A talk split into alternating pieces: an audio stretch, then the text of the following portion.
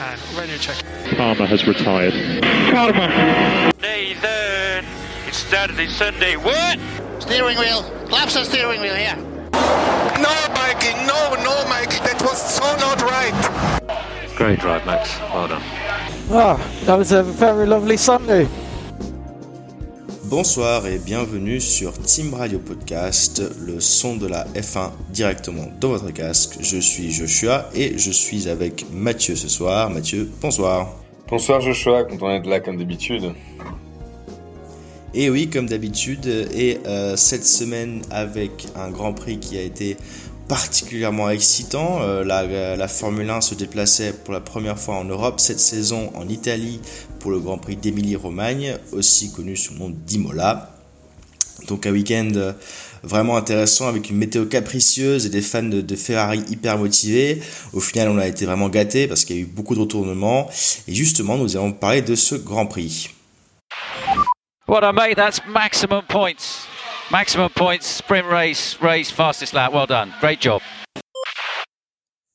C'était donc le premier format de course sprint de la saison, donc avec une séance de qualification traditionnelle le vendredi, une course courte le samedi pour décider les places sur la grille de départ le dimanche.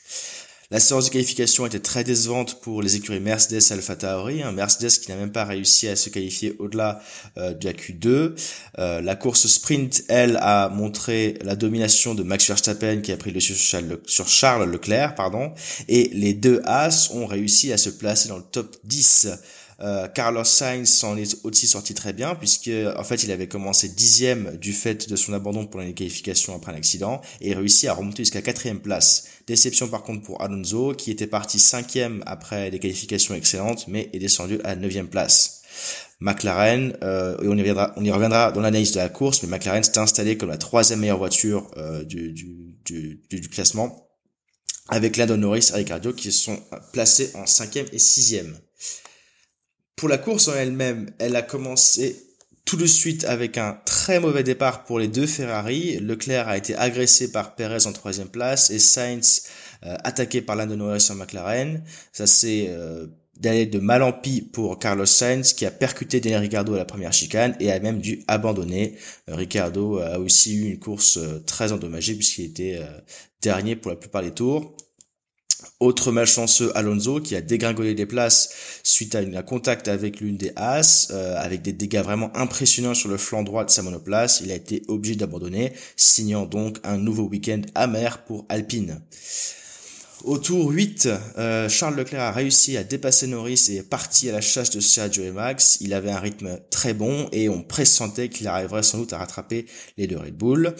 Pendant ce temps-là, par contre, la piste s'est mise à sécher, donc les, voitures, les voitures étaient parties avec des pneus, euh, des pneus pour les pour une piste mouillée, mais euh, la pluie ne s'est pas fait, n'est pas venue pendant la course.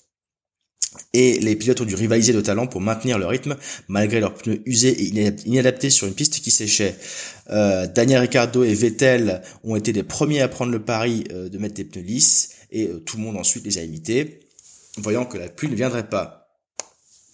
Hamilton, pour qui la course était déjà pas terrible, a été dépassé en plus dans les stands par Gasly et Ocon, et il ne parviendra pas à les redépasser pendant toute la course, une course vraiment décevante pour le pilote britannique. Une grande partie de la course a été occupée par la bataille pour la neuvième place, euh, occupée par euh, Tsunoda, donc le japonais, jusqu'à Daniel Ricciardo en 15e place, donc un véritable train de voitures euh, qui s'enchaînait, qui se poursuivait euh, au fil des tours, sans changer de position, puisqu'en fait, du fait de la piste qui était encore assez moite, le DRS n'avait pas été activé et les voitures qui pouvaient tout à fait se suivre n'arrivaient pas à se dépasser. Je saute carrément au tour 53. On retrouve Charles Leclerc qui rattrape Sergio Perez. Il est à quelques tours de le dépasser, mais il arrive trop vite euh, sur une chicane, perd le contrôle de sa Ferrari et se retrouve dans le mur. Il parvient à rentrer au stand, mais il ne finira que sixième. Le classement final donne donc Max Verstappen gagnant, suivi de son coéquipier Sergio Perez, le premier doublé pour Red Bull depuis 2016, suivi de Lando Norris, très content de pouvoir se servir d'un podium. George Russell revient en quatrième, loin devant son coéquipier Hamilton qui n'a lui pas pu faire, pas pu faire mieux que 14e. Bottas arrive cinquième, ce qui est tout à fait louable avec son Alfa Romeo. Leclerc sixième, signant un week-end à oublier pour Ferrari. Tsunoda septième, Vettel huitième, Magnussen neuvième et Stroll dixième.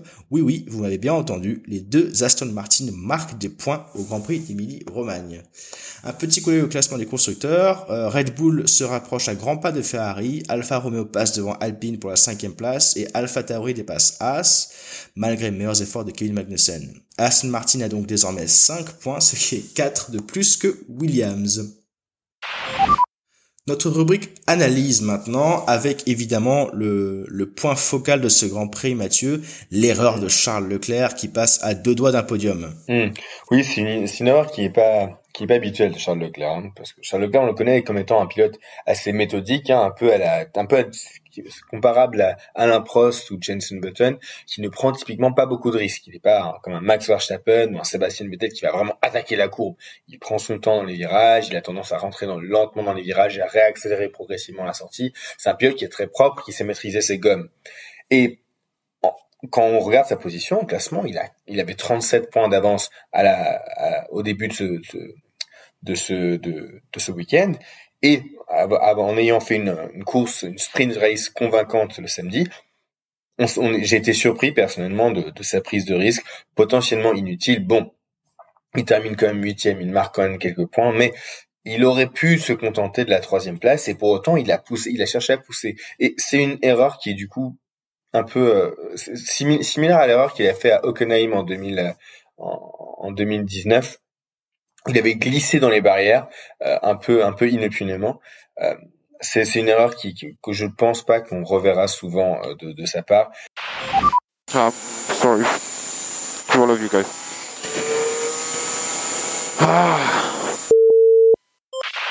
Mais euh, mais ça, ça montre quelque, déjà quelque chose. Ça montre qu'il est là pour prendre qu'il a qu'il y a une, un changement de mentalité vis-à-vis -vis de Max Verstappen qui, se dit, qui est déjà dans une optique de je dois tout faire pour conserver mon avance au championnat par rapport à Max Verstappen, quitte à prendre des risques en fait. Et ça, je trouve ça très intéressant. C'est sûr, parce que ça présage vraiment une, compétition qui sera pêchante entre les deux pilotes. À ton avis, est-ce qu'on est inquiet dans ce temps de Ferrari? Est-ce qu'on on voit Max Verstappen qui, euh, chaque fois qu'il finit une course, euh, gagne? Est-ce qu'on se dit, euh, mince, si Red Bull, ils arrivent à faire une voiture qui finit les Grands Prix, on est vraiment menacé? Bah, on arrive à la question éternelle de est-ce que Red Bull aura une voiture qui arrive à finir les Grands Prix? Parce qu'il faut te dire, ça c'était un week-end particulier où il y avait de la, pluie, du coup les voitures allaient moins vite, les moteurs s'usent moins, euh, il y a moins de pression sur eux et le circuit déjà des mini romani enfin d'Imola, est moins propice aux longues lignes droites qui qui euh, qui pourraient euh, pourrir un moteur. Du coup, c'est particulier. Ce, qui est plus inquiétant pour Ferrari, je pense, et je sais pas si tu me rejoindras dessus, c'est le fait que Sainz, encore une fois, euh, enfin, Sainz abandonne, mais un, un week-end a oublié grandement. Et là, c'est quand, on sait que Perez est est du calibre à remporter les grands prix chaque week-end, s'il le peut, s'il est compétitif, Sainz, euh, Perez peut rentrer dans la course pour la victoire chaque week-end. Sainz, pour le moment, il n'est pas au niveau. Ah là, je dois dire que je suis entièrement d'accord avec toi. Hein. Sainz, euh, malheureusement, il fait trop d'erreurs. Bon, mm. après, on peut aussi dire qu'il a pas beaucoup de chance, mais euh, il y a, il va Leclerc, Leclerc aura besoin d'un coéquipier qui soit aussi utile que mm. euh, Perez l'est à Max Verstappen.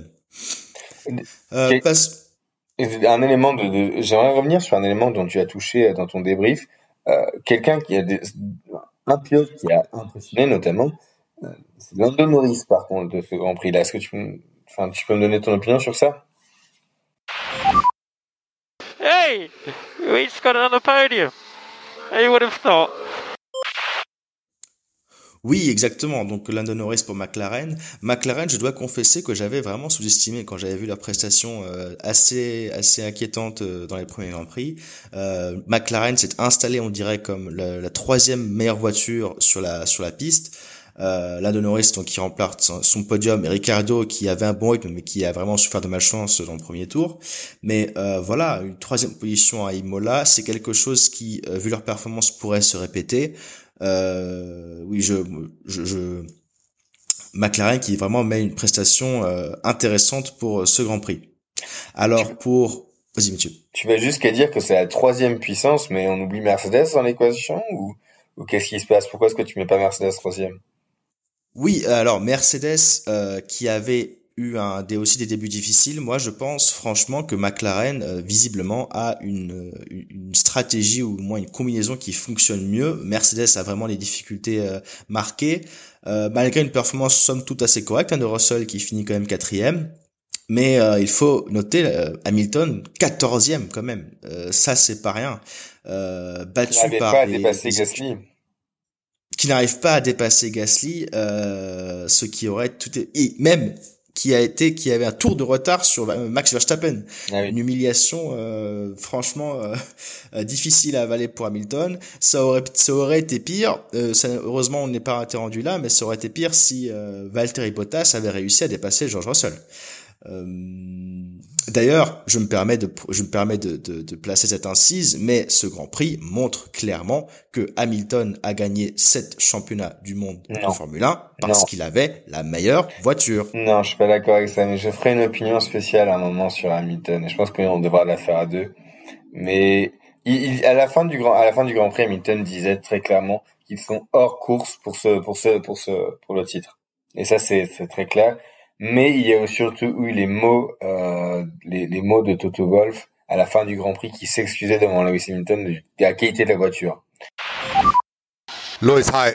Sorry for what you have needed to drive today. I know this is undrivable and uh, not um, what we deserve to score as a result. So we'll move from there. But I, this was a terrible race. Et oui, c'est vrai que là, on peut dire ah oui, c'est la voiture qui va mal, mais il faut noter quelque chose. Russell et Hamilton n'ont pas la même voiture. Euh, c'est Mercedes. Mercedes, c'est l'exception qui a fait le pari d'équiper des, d'équiper des, donner des ailerons et donner des packages aérodynamiques différents à Hamilton et Russell, ce qui peut-être explique des écarts de performance. Alors, pourquoi est-ce qu'ils n'ont pas donné le meilleur package à Lewis et l'ont donné à Russell? Ça, c'est peut-être, c'est peut-être qu'ils l'ont fait à leur insu. Mais euh, Mercedes a tellement de retard sur Ferrari et sur Red Bull qu'ils sont obligés de tout faire pour, euh, pour, pour innover. How far are we off, man? That's crazy. Okay, let's uh, currently 1.6 seconds off.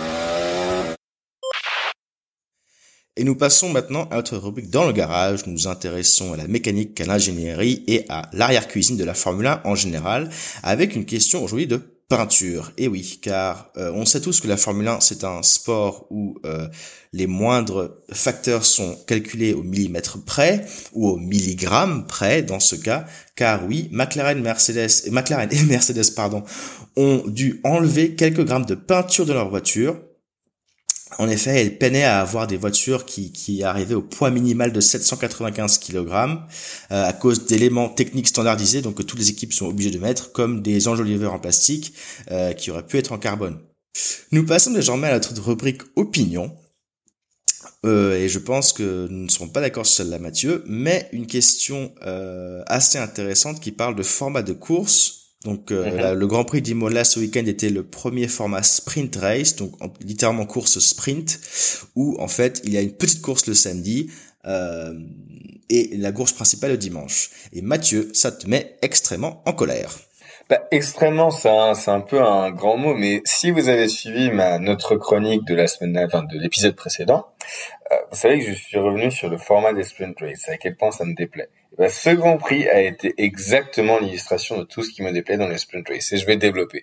Ce qui s'est passé ce, ce, ce week-end, c'est que nous avons eu une séance de qualification où il a plu, qui était extrêmement intéressant. Nous avons une grille chamboulée avec Sainz qui partait loin derrière, Bottas qui partait loin derrière, Alonso et les et les euh, et les Aston Martin qui ont fait des séances de qualification exceptionnelles.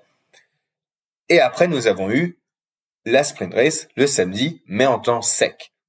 Et ce qui s'est passé, c'est que les voitures plus rapides qui s'étaient qualifiées derrière ont eu les 25 tours de la sprint race pour refaire le retard et se repositionner dans les bonnes positions pour le Grand Prix du lendemain. Et le terme que j'ai utilisé dans la, dans la chronique du dernier épisode, c'est qu'on assiste à une grande précisation des, des qualifications. Et c'est exactement ce qui s'est passé. Dans la course, il n'y a eu aucun dépassement pour les trois premières places, euh, sauf l'erreur de, de Leclerc, il n'y eut aucun dépassement pour les trois premières places du classement général. Tous les dépassements importants se sont, ont eu lieu dans la sprint race au lieu de se passer dans le Grand Prix parce que la sprint race a concentré toute l'imprévisibilité du Grand Prix à la place de la concentrer le dimanche. C'est au, final, c'est une fausse bonne idée d'introduire ces sprint races si ça nous si ça nous retire le spectacle du dimanche et c'est exactement ce qui s'est passé cette semaine. Et le pire, c'est que la Formule 1 arrête pas de dire ah oui, enfin notre autre Ross Brown, du coup le directeur technique de la Formule 1 n'arrête pas de dire ah oui c'est une bonne idée à tel point qu'ils veulent l'étendre à six grands prix l'année prochaine. Je comprends pas à quel point on peut être obtus vis-à-vis de cette réalité-là. On nous a volé nos dépassements. Alors moi, je, peut-être que ton, ton argument euh, marche pour ce Grand Prix-là, mais je crois que c'est beaucoup lié à la chance là pour le coup parce que comme tu disais, les qualifications sont faites sous un temps mitigé et donc euh, ça a chamboulé un peu les choses. Moi, je pense que les, les sprint races, elles ont généralement cette qualité justement de pouvoir euh, créer un peu de, de, de, surprise dans ces, dans, en, en, fait, en mettant vraiment les pilotes l'un contre l'autre sur la piste et tout, généralement, évidemment, quand le temps s'y prête, ça justement, ça crée plus de plus de tension après, je veux dire que je suis d'accord avec toi que 6 euh, grands prix dans un dans une saison, ça fait quand même un peu beaucoup. Euh, d'autant que je pense qu'il y a très peu de circuits en fait qui se qui sont aptes à ce genre de format. Euh, après, j'ai envie de dire vu le nombre de vu le nombre de courses qu'ils veulent mettre par saison, 6 grands prix, ça fera peut-être pas beaucoup. Une autre question d'opinion, euh, peut-être plus courte, qui est en fait a été que j'ai remarqué a été soulevée par les commentateurs britanniques pendant la course du Grand Prix, qui est que donc comme la course a commencé avec des pneus pluie et sur une piste mouillée, le DRS n'a pas été activé pendant les premiers tours. Et ça a pris très longtemps, en fait, au directeur de course d'activer, en tout cas de permettre aux pilotes d'utiliser le DRS pour les dépassements.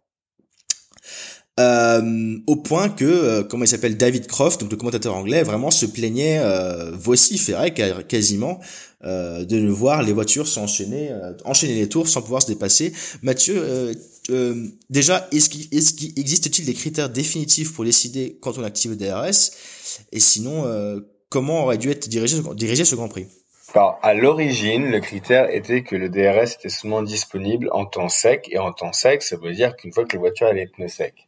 Avant le changement euh, de, de 2017, il me semble, le règle, il faudrait que je confirme ça, mais le règlement était que dès qu'une voiture est sur pneus secs, on peut utiliser le DRS. Ce qui menait justement un certain danger et surtout à l'année dernière. Ce qui s'est passé, c'est quand à déjà Imola, il y a eu la transition de mouillé à sec.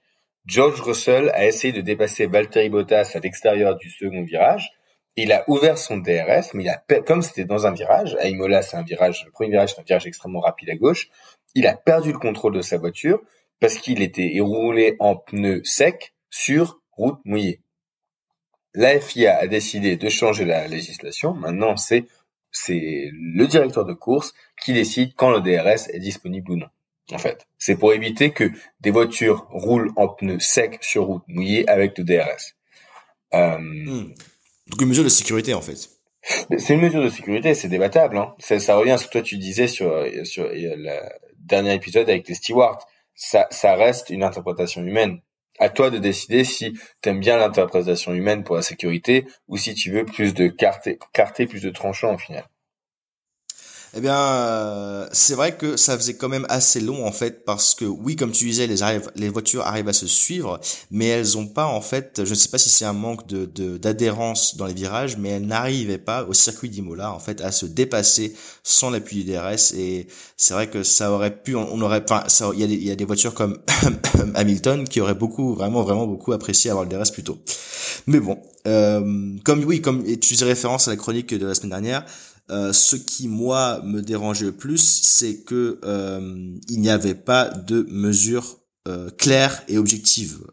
il, moi, j'aurais préféré qu'on sache, voilà, dans telles conditions, c'est DRS, dans telles conditions, c'est pas DRS parce que là, bah, c'est vrai que ça déjà, ça met beaucoup de pression sur le, directeur de course. Et puis, je comprends les, les, écuries qui avaient l'impression que c'était injuste, quoi. Ils voyaient une piste sèche, ils voyaient des pneus secs, ils se disent, mais pourquoi est-ce qu'on ne peut pas dépasser? Mais bon, et c'est sur cette note extrêmement triste que nous nous quittons. Merci d'avoir écouté ce sixième épisode du Team Radio Podcast, le son de la Formule 1 directement dans le casque. N'hésitez pas à nous suivre sur votre plateforme de streaming préférée et sur les réseaux sociaux au at Team Radio Pod. Euh, et dans un futur proche, nous aimerions bien sûr faire un épisode avec certains de notre auditoire et certains de nos fans. Et sur ce, à la semaine prochaine. Bonne semaine.